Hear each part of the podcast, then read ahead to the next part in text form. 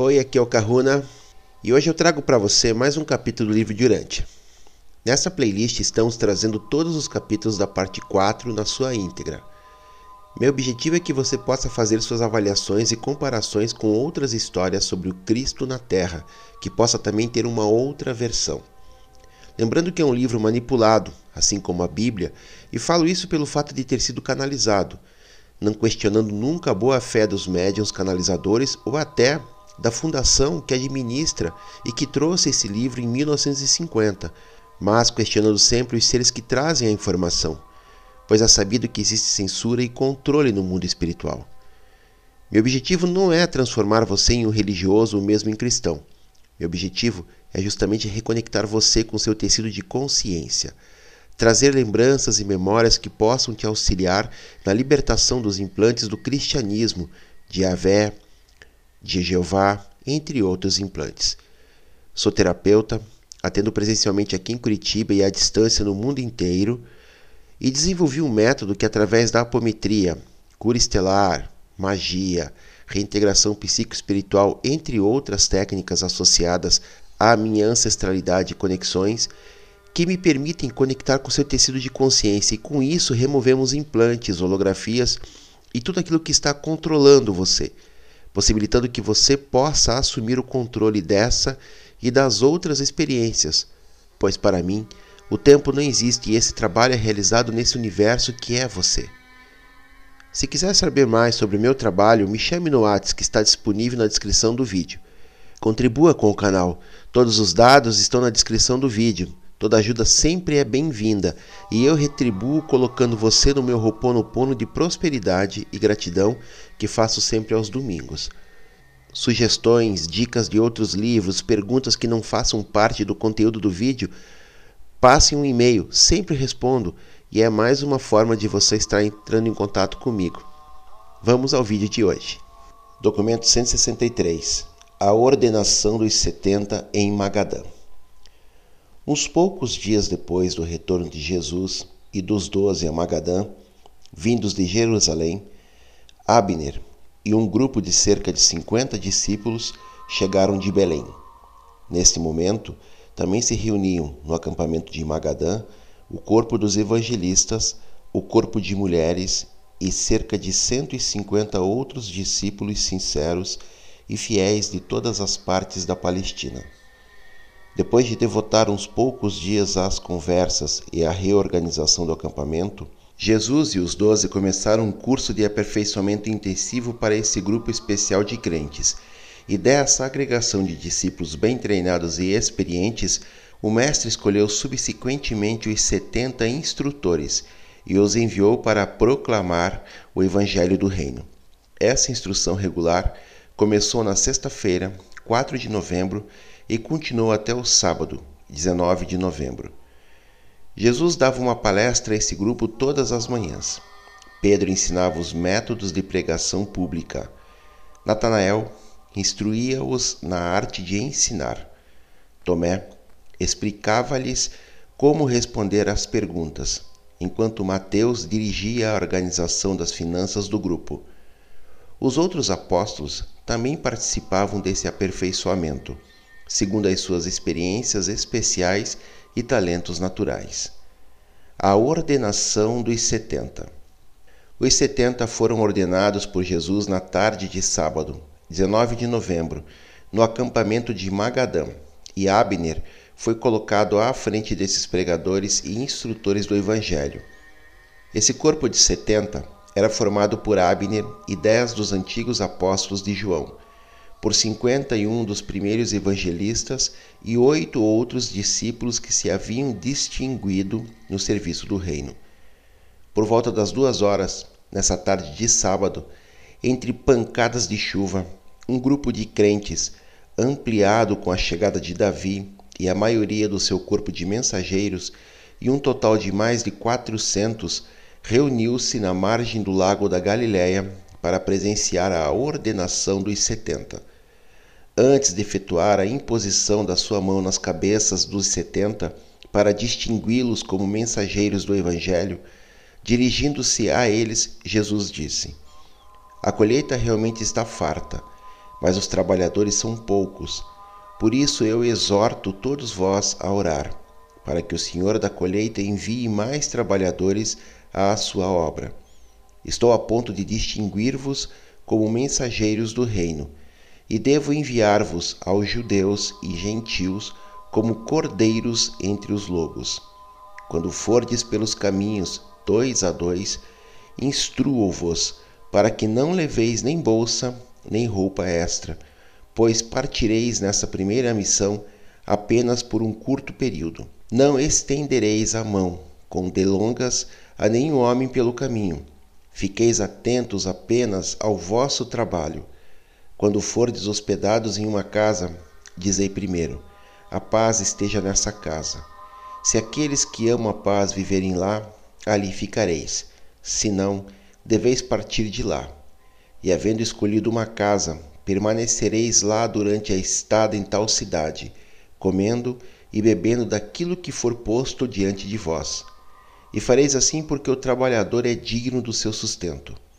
Não vades de casa em casa, se um alojamento melhor estiver sendo oferecido.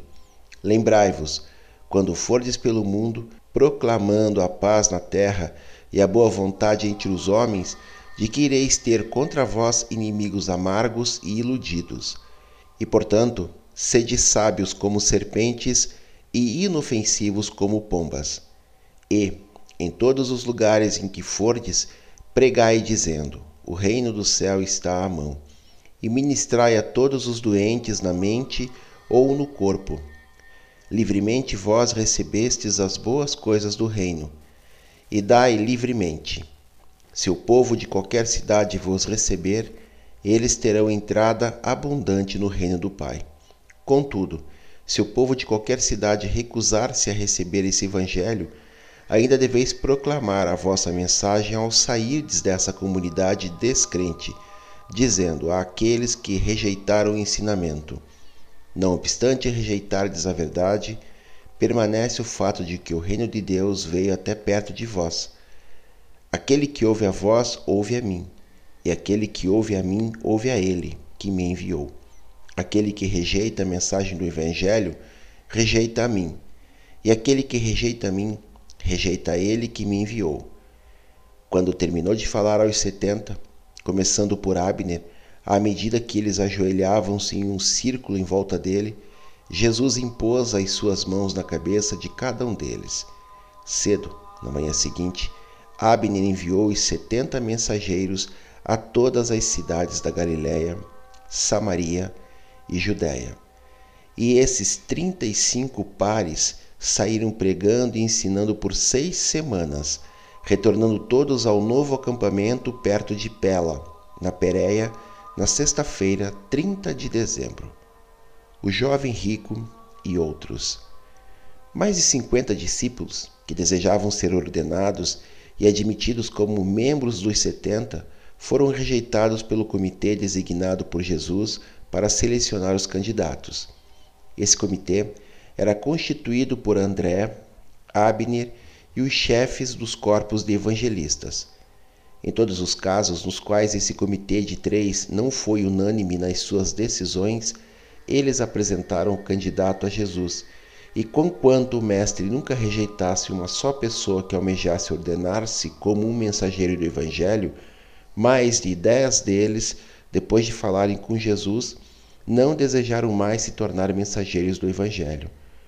Um discípulo sincero veio a Jesus dizendo: Mestre, muito eu gostaria de ser um dos teus novos apóstolos, mas o meu pai é bastante velho e está próximo da morte Poderia ser-me permitido ir até a minha casa para enterrá-lo?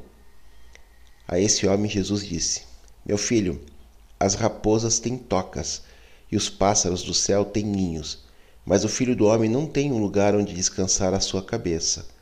Tu és um discípulo fiel e podes permanecer como tal quando voltares para a sua casa para ministrar aos seus seres amados. Mas não deve ser assim com os meus mensageiros do Evangelho. Eles abandonaram tudo para seguir-me e proclamar o reino. Se tu queres ordenar-te instrutor, deves deixar que os outros enterrem os mortos, enquanto tu saíres para tornar públicas as boas novas. E esse homem foi embora cheio de um desapontamento profundo. Outro discípulo veio ao mestre e disse: Eu gostaria de tornar-me um mensageiro ordenado. Porém, gostaria antes de ir até a minha casa para confortar a minha família por pouco tempo. E Jesus respondeu: Se fores ordenado, tu deverás estar disposto a esquecer tudo. Os mensageiros do Evangelho não podem ter afeições divididas. Nenhum homem que, depois de pôr suas mãos à obra, resolver sair, será digno de tornar-se um mensageiro do reino.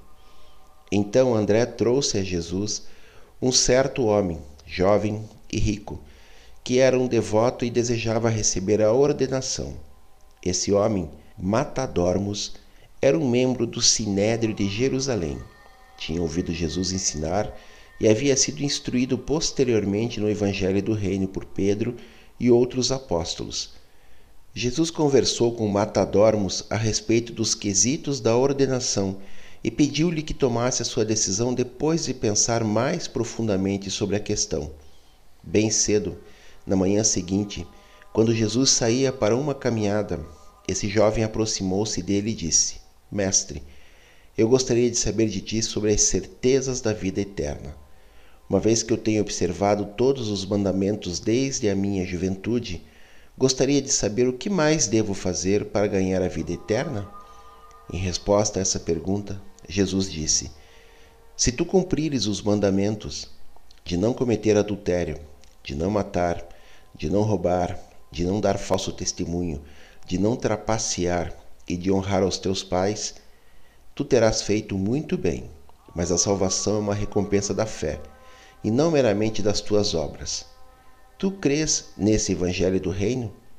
E Matadormos respondeu: Sim, mestre, eu creio em tudo que tu e os teus apóstolos me ensinaram. E Jesus disse: Então tu és de fato meu discípulo e um filho do reino. E então o jovem disse: Mas, mestre, não me contento em ser teu discípulo. Gostaria de ser um dos teus novos mensageiros. Ao ouvir isso, Jesus olhou para ele e com um grande amor disse: Eu terei a ti como um dos meus mensageiros, se estiveres disposto a pagar o preço, se satisfizeres o único quesito que te falta. Matadormos respondeu: Mestre, farei qualquer coisa para que me seja permitido seguir-te. E Jesus, beijando na fonte o jovem ajoelhado, disse: Se quiseres ser um mensageiro meu, vai e vende tudo que tens e quando tiveres doado o produto aos pobres ou aos teus irmãos, vem e segue-me, e tu terás um tesouro no reino do céu. Quando Matadormos ouviu isso, o seu semblante esmoreceu. Ele levantou-se e partiu pesaroso, pois possuía muitos bens. Esse jovem fariseu rico fora criado na crença de que a riqueza era um sinal do favorecimento de Deus Jesus sabia que ele não estava liberto do amor de si próprio e das riquezas. O Mestre queria libertá-lo do amor das riquezas, não necessariamente da riqueza em si. Embora os discípulos de Jesus não precisassem desfazer-se de todos os bens terrenos, os apóstolos e os setenta desfaziam-se deles. Matadormos desejava ser um dos setenta novos mensageiros, e por esse motivo Jesus lhe pediu que se desfizesse de todas as suas posses temporais. Quase todo ser humano tem uma coisa a qual se apega, como um mal necessário e querido, e a qual deverá renunciar como parte do preço da admissão ao reino do céu. Se Matadormos se houvesse desfeito da sua riqueza, ela provavelmente teria sido colocada de volta nas suas mãos, para que ele administrasse como tesoureiro dos setenta. Pois, mais tarde, depois do estabelecimento da igreja de Jerusalém, ele obedeceu à determinação do Mestre, embora então haja sido tarde demais para que ele tivesse podido desfrutar da companhia dos setenta como membro. E ele tornou-se o tesoureiro da igreja de Jerusalém, da qual Tiago, o irmão do Senhor, na carne, era o dirigente. Sempre foi assim e para sempre será. Os homens devem tomar as suas próprias decisões e existe uma certa amplitude nas possibilidades da liberdade de escolha dentro da qual os mortais podem atuar. As forças do mundo espiritual jamais coagirão o homem elas permitem que ele siga o caminho da sua própria escolha. Jesus previu que, com as suas riquezas, Matadormos não teria possibilidade de ser ordenado como companheiro dos homens que a tudo haviam abandonado pelo Evangelho. Ao mesmo tempo, sentiu que, sem as suas riquezas, ele tornar-se-ia o dirigente máximo de todos eles. Mas, como os próprios irmãos de Jesus, Matadormos nunca chegou a ser grande no reino, porque privou a si próprio daquele convívio íntimo e pessoal com o Mestre. Convívio este que poderia ter feito parte da experiência dele, tivesse ele estado disposto a fazer, no momento certo, aquilo que lhe tinha sido pedido por Jesus e que, vários anos depois, ele realizou de fato. As riquezas não têm nenhuma relação direta com a entrada no reino do céu, mas o amor pela riqueza tem. As lealdades espirituais ao reino são incompatíveis com uma profunda servidão à cobiça materialista. O homem não pode dividir, com uma devoção material, a sua lealdade suprema a um ideal espiritual. Jesus nunca ensinou que é errado ter riquezas. Apenas aos 12 e aos 70 ele pedia que dedicassem todas as suas posses do mundo à causa comum. E ainda assim, cuidou para que fosse efetuada uma liquidação vantajosa das propriedades deles, como no caso do apóstolo Mateus. Jesus, por muitas vezes, aconselhou aos seus discípulos abastados aquilo que havia ensinado ao homem rico de Roma o mestre considerava o sábio investimento dos ganhos excedentes como sendo uma forma legítima de seguro para uma adversidade futura inevitável. Quando a tesouraria apostólica estivera transbordante, Judas colocara os fundos em um depósito a ser utilizado futuramente, quando eles pudessem estar sofrendo de uma diminuição grande na renda. E isso Judas havia feito depois de consultar-se com André. Jesus nunca teve nada a ver pessoalmente com as finanças apostólicas, exceto quanto ao desembolso para as esmolas. No entanto, por muitas vezes ele condenou o abuso econômico, tal como a exploração injusta dos fracos, dos ignorantes e dos menos afortunados entre os homens, pelos seus semelhantes mais fortes, mais sagazes e mais inteligentes. Jesus declarou que o tratamento desumano impingido aos homens, mulheres e crianças era incompatível com os ideais de irmandade do reino do céu. A discussão sobre a riqueza. Enquanto Jesus terminava de falar a Matadormos, Pedro e alguns apóstolos reuniram-se ao redor dele. E depois que o jovem rico partiu, Jesus voltou-se para colocar-se frente aos apóstolos e dizer: Vede, quão difícil é para aqueles que têm riquezas entrar plenamente no reino de Deus. A adoração espiritual não pode ser dividida com as devoções materiais. Nenhum homem pode servir a dois senhores. Vós tendes um ditado que diz: É mais fácil um camelo passar pelo buraco de uma agulha do que os pagãos herdarem a vida interna. E eu declaro que é tão fácil para esse camelo passar pelo buraco da agulha quanto é para esses ricos, satisfeitos consigo mesmos, entrarem no reino do céu. Quando ouviram essas palavras, Pedro e os apóstolos ficaram extremamente surpresos, a ponto de Pedro dizer: Ó oh, Senhor, quem então pode ser salvo? Todos aqueles que têm riquezas ficarão fora do reino? E Jesus respondeu: Não, Pedro, mas todos que colocarem a sua confiança nas riquezas dificilmente entrarão na vida espiritual que leva ao progresso eterno. Porém, ainda assim, muitas coisas que são impossíveis para o homem não estão fora do alcance do Pai no céu. Devemos reconhecer, sim, que com Deus todas as coisas são possíveis. E, enquanto cada qual saía para um lado, Jesus entristecia-se por matadormos não permanecer com eles pois Jesus o amava bastante. E quando caminhavam pelo lago, eles sentaram-se perto da água, e Pedro, falando pelos doze, disse: Estamos inquietos por causa das tuas palavras ao jovem rico. Devemos exigir daqueles que querem seguir-nos que renunciem aos seus bens terrenos? E Jesus disse: Não, Pedro, apenas daqueles que querem transformar-se em apóstolos e que desejam viver comigo, como uma família, como vós o fazeis. Pois o Pai exige que os afetos dos seus filhos sejam puros e não divididos. Qualquer coisa ou pessoa que se interponha entre vós e o amor pelas verdades do reino deve ser abandonada. Se a riqueza não invade os recintos da alma, não traz consequências à vida espiritual daqueles que entram no reino. E Pedro disse: Mas, mestre, nós abandonamos tudo para te seguir.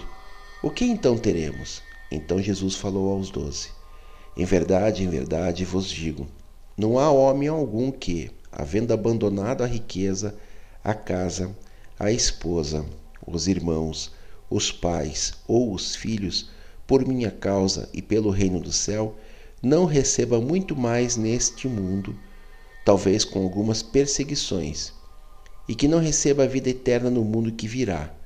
Contudo, muitos dos que são os primeiros serão os últimos, enquanto os últimos muitas vezes serão os primeiros. O Pai trata as suas criaturas de acordo com as necessidades delas e em obediência às suas leis justas de consideração misericordiosa e amorosa pelo bem-estar de um universo. O reino do céu é como um proprietário, que é um grande empregador de homens e que saiu cedo pela manhã para contratar trabalhadores para o seu vinhedo. Depois de um acordo com os trabalhadores, de pagar a eles um denário por dia, ele os enviou ao vinhedo. Então ele saiu às nove, e vendo outros que permaneciam ociosos no mercado, lhes disse: Ide, vós também, trabalhar no meu vinhedo, e eu vos pagarei o que for justo. E eles foram trabalhar imediatamente. E às doze, novamente ele saiu, e depois às três, e procedeu do mesmo modo. E indo à praça do mercado, às cinco da tarde, ele ainda encontrou outros que lá permaneciam sem fazer nada, e perguntou-lhes: Por que permanecestes aqui desocupados todo dia? E os homens responderam: Porque ninguém nos contratou. E então disse o dono da casa: Ide vós também trabalhar no meu vinhedo, e vos pagarei o que for justo. Quando chegou a noite, esse proprietário do vinhedo disse ao seu administrador: chama os trabalhadores e paga a eles os seus salários, começando pelos últimos contratados e terminando com os primeiros. Quando chegaram aqueles que haviam sido contratados às cinco da tarde, cada um recebeu um denário, e assim todos os outros trabalhadores receberam a mesma quantia. Quando os homens que haviam sido contratados no começo do dia viram como estavam sendo pagos aqueles que haviam sido contratados mais tarde, tiveram a esperança de receber mais do que a quantia combinada. Mas, como os demais, cada homem recebeu apenas um denário. E depois que todos haviam recebido o seu pagamento, eles foram reclamar com o dono da casa, dizendo: Esses homens, que foram contratados por último, trabalharam apenas uma hora, e mesmo assim tu pagaste a eles o mesmo que pagaste a nós, que aguentamos a carga do dia inteiro sob o sol abrasador. E o dono da casa então respondeu: Meus amigos, eu não sou injusto convosco. Cada um de vós concordou em trabalhar por um denário ao dia, não foi? Pegai agora o que é vosso e segue o vosso caminho, pois é desejo meu dar àqueles que vieram por último tanto quanto dei a vós. Não me é lícito fazer o que eu quiser com o que me pertence? Ou acaso invejais a minha generosidade, porque eu desejo ser bom e demonstrar misericórdia? A despedida dos setenta. Um momento emocionante no acampamento de Magadão deu-se no dia em que os setenta saíram na sua primeira missão. Cedo, naquela manhã, na sua última palestra aos setenta, Jesus colocou ênfase no seguinte: 1. Um, o Evangelho do Reino deve ser proclamado a todo mundo, tanto aos gentios quanto aos judeus. 2. Ao cuidar dos enfermos, abstende-vos de ensinar a esperar milagres. 3. Proclamai uma fraternidade espiritual dos filhos de Deus, e não um reino exterior de poder terreno e de glória material. 4. Evitai a perda de tempo em um excesso de conversas e visitas sociais e outras trivialidades que possam diminuir a vossa devoção de coração pleno a pregar o Evangelho. 5. Se a primeira casa que tiverdes escolhido como centro demonstrar ser uma casa digna, ficai lá durante toda a permanência nesta cidade. 6. Deixai bem claro a todos os fiéis que é chegada a hora de romper abertamente com os líderes religiosos dos judeus em Jerusalém. 7. Ensinai que todo o dever do homem resume-se neste único mandamento: Amai o Senhor vosso Deus com toda a vossa mente e a vossa alma, e amai ao vosso semelhante como a vós próprios. Abre parênteses. E isso eles deviam ensinar como sendo todo o dever do homem em lugar das 613 regras de vida expostas pelos fariseus. Fecha parênteses.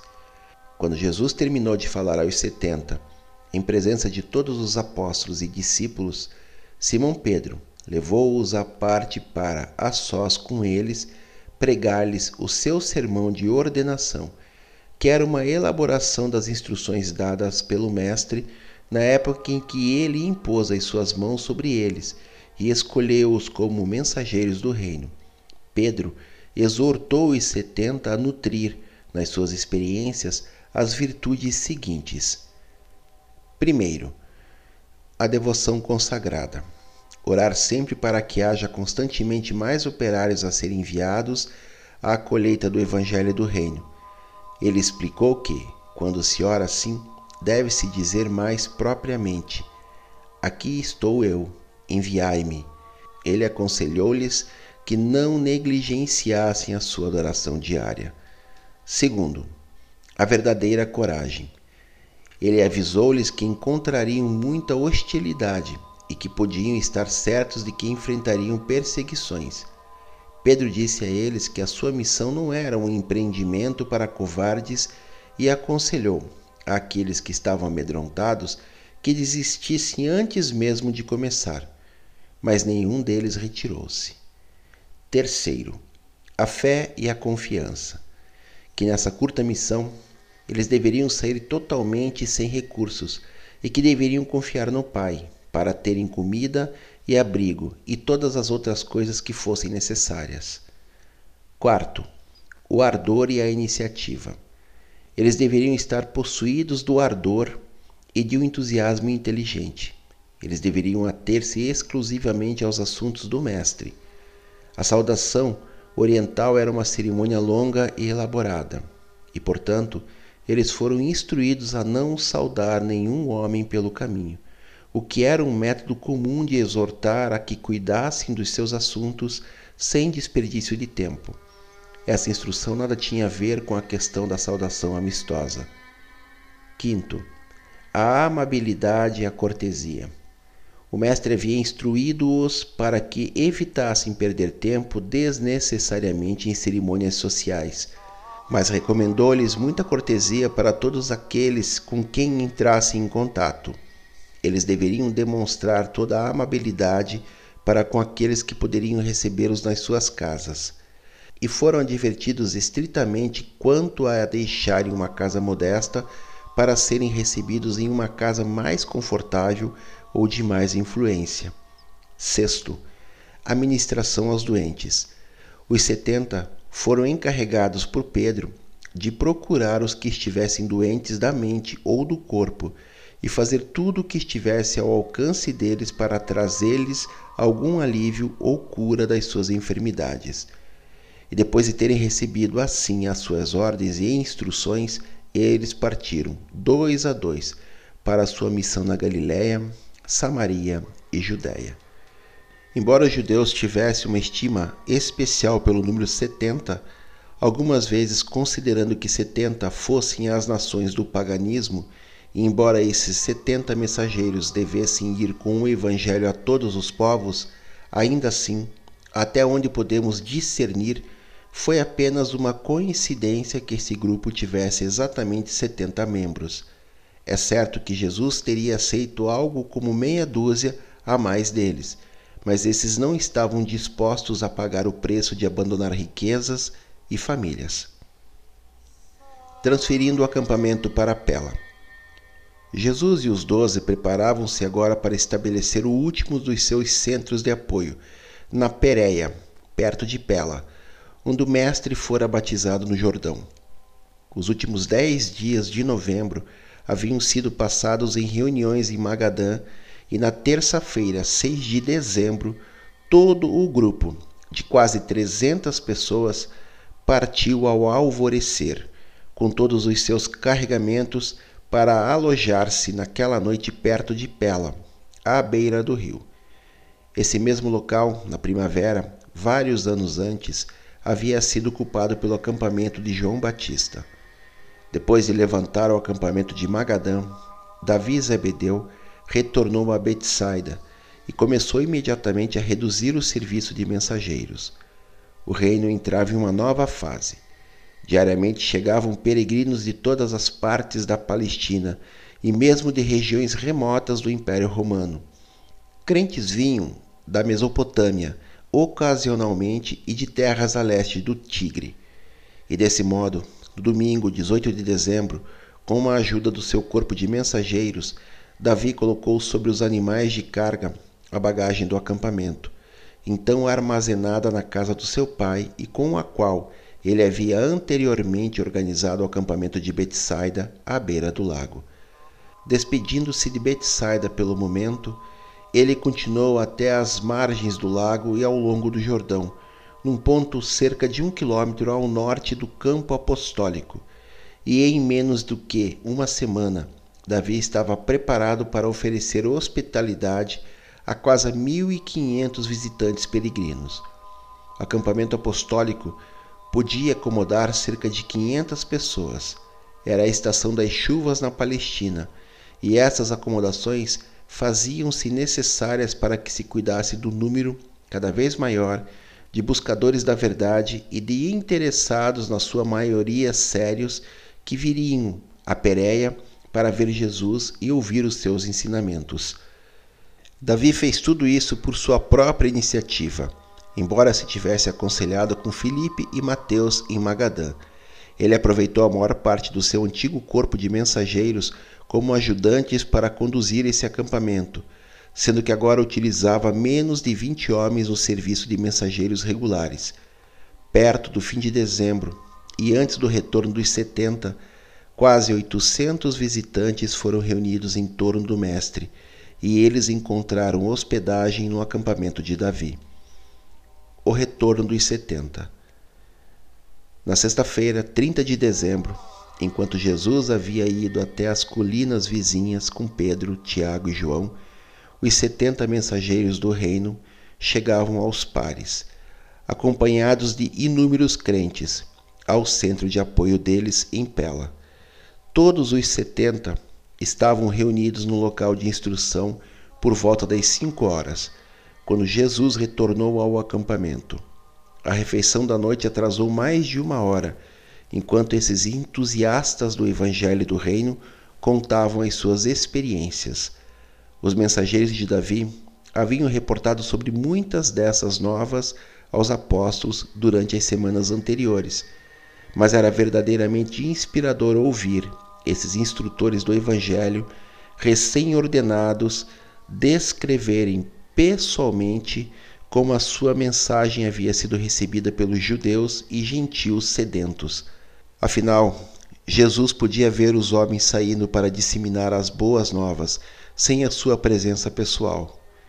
O Mestre agora sabia que podia deixar esse mundo, sem que por isso o progresso do reino parasse seriamente. Quando os setenta relataram que até os demônios submetiam-se a eles, referiam-se às curas maravilhosas que tinham realizado nos casos das vítimas de desordem nervosas. Todavia, teria havido uns poucos casos de verdadeira possessão por espíritos, aliviados por esses ministros E, pois, referindo-se a eles, Jesus disse: Não é de se estranhar que esses espíritos menores, desobedientes, deveriam sujeitar-vos a vós, posto que eu vi Satã caindo do céu como um raio.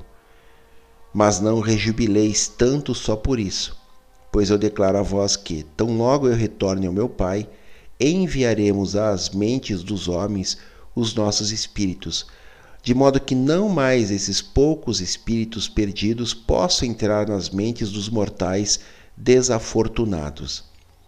Eu me rejubilo convosco, por teres esse poder com os homens, mas não vos sintais elevados por causa dessa experiência. Mas regozijai-vos mais porque os vossos nomes estão escritos nas listas do céu, e porque vós deveis, assim, avançar em uma carreira sem fim de conquista espiritual.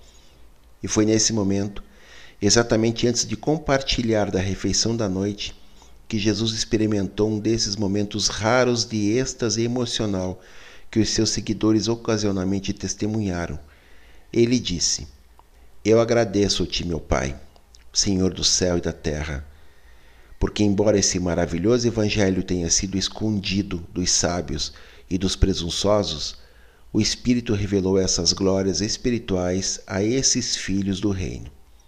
Sim, meu Pai, deve ter sido agradável aos teus olhos fazer isso, e rejubilo-me ao saber que as boas novas espalhar-se-ão em todo o mundo, depois mesmo de ter eu retornado para ti e para o trabalho que tu destinaste a mim para cuidar. Estou extremamente emocionado pois entendo que tu estás a ponto de entregar toda a autoridade nas minhas mãos, que apenas tu sabes realmente quem eu sou, e que apenas realmente te conheço eu, bem como aqueles a quem eu te revelei. E quando eu tiver terminado esta revelação aos meus irmãos na carne, continuarei a revelação às tuas criaturas no alto. Depois de ter falado assim ao Pai, Jesus voltou-se para o lado para falar aos seus apóstolos e ministros. Abençoados são os olhos que veem e os ouvidos que escutam essas coisas. Deixai que o diga a vós, que muitos dos profetas e grandes homens das idades passadas desejariam contemplar o que vós estáis vendo, mas isso não lhes foi concedido. E muitas gerações dos filhos da luz, que ainda estão por vir, quando ouvirem sobre essas coisas, invejar-vosão a vós, que a vistes e que a ouvistes. E então, falando a todos os discípulos, ele disse: Vós ouvistes sobre quantas cidades e aldeias receberam as boas novas do reino, e como os meus ministros e instrutores foram recebidos pelos judeus, tanto quanto pelos gentios. E abençoadas de fato, são essas comunidades que escolheram crer no Evangelho do Reino. Mas ai dos que rejeitam a luz, habitantes de Corazim, Betsaida Júlias e Cafarnaum, cidades que não receberam bem a esses mensageiros. Eu declaro que, se as obras poderosas que foram feitas nesses locais tivessem sido feitas em Tiro e Sidom, o povo dessas cidades, chamadas pagãs, há muito ter-se-ia arrependido com trajes de penitência, com cinzas e tudo. De fato, bem mais suportável será o dia do julgamento para Tiro e Sidom. O dia seguinte, sendo um sábado, Jesus reuniu-se à parte os setenta e disse a eles: De fato eu me rejubilei convosco, quando voltastes com as boas novas de que tantas pessoas espalhadas pela Galiléia, Samaria e Judéia, acolheram bem o evangelho do reino. Mas por que vos sentistes tão surpreendentemente exaltados? Acaso não esperáveis que a vossa mensagem se manifestasse com tal força? Com tão pouca fé nesse evangelho saístes, que retornastes surpreso com tamanha eficácia? E agora, se bem que não queira arrefecer o vosso entusiasmo, eu gostaria de adverti-los severamente contra as ardilezas do orgulho, o orgulho espiritual. caso pudesseis compreender a queda de Lúcifer, o iníquo, evitaríeis solenemente qualquer forma de orgulho espiritual. Vós entrastes nessa grande obra de ensinar ao homem mortal que ele é um filho de Deus. Eu mostrei-vos o caminho. Ide em frente de fazer o vosso dever, e não vos canseis de fazê-lo bem. A vós e a todos que seguirão os vossos passos através das idades, deixai que eu diga: estarei sempre perto e a minha convocação, convite é e será sempre. Vinde a mim todos vós que lutais e que levais fardos pesados, e eu vos darei o descanso. Tomai o meu jugo para vós, e aprendei de mim, pois sou verdadeiro e leal, e vós encontrareis o descanso espiritual para as vossas almas. E quando colocaram as promessas do Mestre à prova, eles comprovaram que as palavras do Mestre eram verdadeiras. E desde aquele dia, milhares, incontáveis de pessoas também testaram e comprovaram a certeza dessas mesmas promessas. A preparação para a última missão. Os dias seguintes, no acampamento de Pela, foram repletos de atividades, pois os preparativos para a missão na Pérea estavam sendo ultimados. Jesus e os seus colaboradores estavam a ponto de iniciar a sua última viagem, aquele percurso por toda a Pérea, feito em três meses e que culminou com a entrada do Mestre em Jerusalém para os seus trabalhos finais na terra. Durante esse período, foi mantido um centro de apoio para Jesus e os doze apóstolos no acampamento de Pela. Jesus já não tinha necessidade de sair para ensinar ao povo. Agora todos vinham até ele, em números crescentes a cada semana, e de todas as partes, não apenas da Palestina, mas de todo o mundo romano e do Oriente Próximo. Embora haja participado com os setenta da viagem da Pérea, o mestre passou uma grande parte do seu tempo no acampamento de Pela, ensinando à multidão e instruindo aos doze. Durante esse período de três meses, ao menos dez dos apóstolos permaneciam com Jesus. O corpo de mulheres também se preparou para sair, duas a duas, com os setenta, para fazer a sua obra nas grandes cidades da Pérea. Esse grupo original de doze mulheres havia recentemente treinado um grupo maior, de cinquenta mulheres, no trabalho de visitar as casas e na arte de ministrar aos doentes e aflitos. Perpétua, a mulher de Simão Pedro, tornou-se membro dessa nova divisão do corpo de mulheres e lhe foi confiada a liderança do trabalho ampliado das mulheres, com Abner. Depois de Pentecostes, ela permaneceu com o seu ilustre marido, acompanhando-o em todas as viagens missionárias. E no dia em que Pedro foi crucificado em Roma, ela surgiu na arena, atirada às feras selvagens. Esse novo corpo de mulheres também teve como membros as esposas de Filipe e de Mateus, e a mãe de Tiago e João.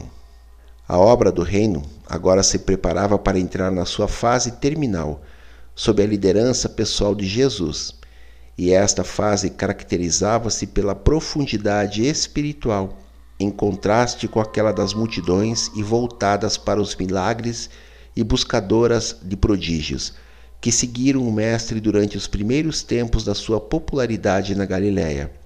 Contudo, havia um certo número entre os seus seguidores que possuía uma mente voltada para o lado material e que não conseguiu captar a verdade de que o reino do céu é a irmandade espiritual dos homens, fundada sobre o fato eterno da paternidade universal de Deus. É isso, pessoal. Compartilhem os vídeos, indiquem amigos, se inscrevam no canal, façam seus comentários, deixem um joinha. Mahalo no Iloa.